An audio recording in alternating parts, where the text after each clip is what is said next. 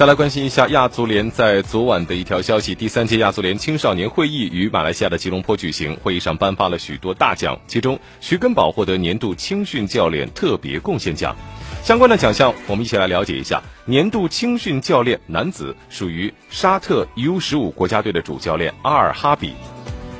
另外还有贾米尔，他是文莱的足球训练计划的主教练，他是位居次席。特别贡献奖属于中国根宝足球训练基地的主教练徐根宝，以及中国香港南区 U 十八队主教练吕文辉，还有马来西亚 U 十五的主教练帕差亚潘，以及泰国 U 十六女足主教练基恩森。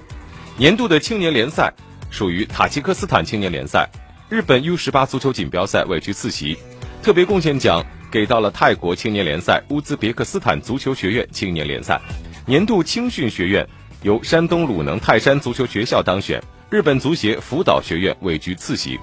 特别贡献奖属于伊朗阿尔巴达足球学院。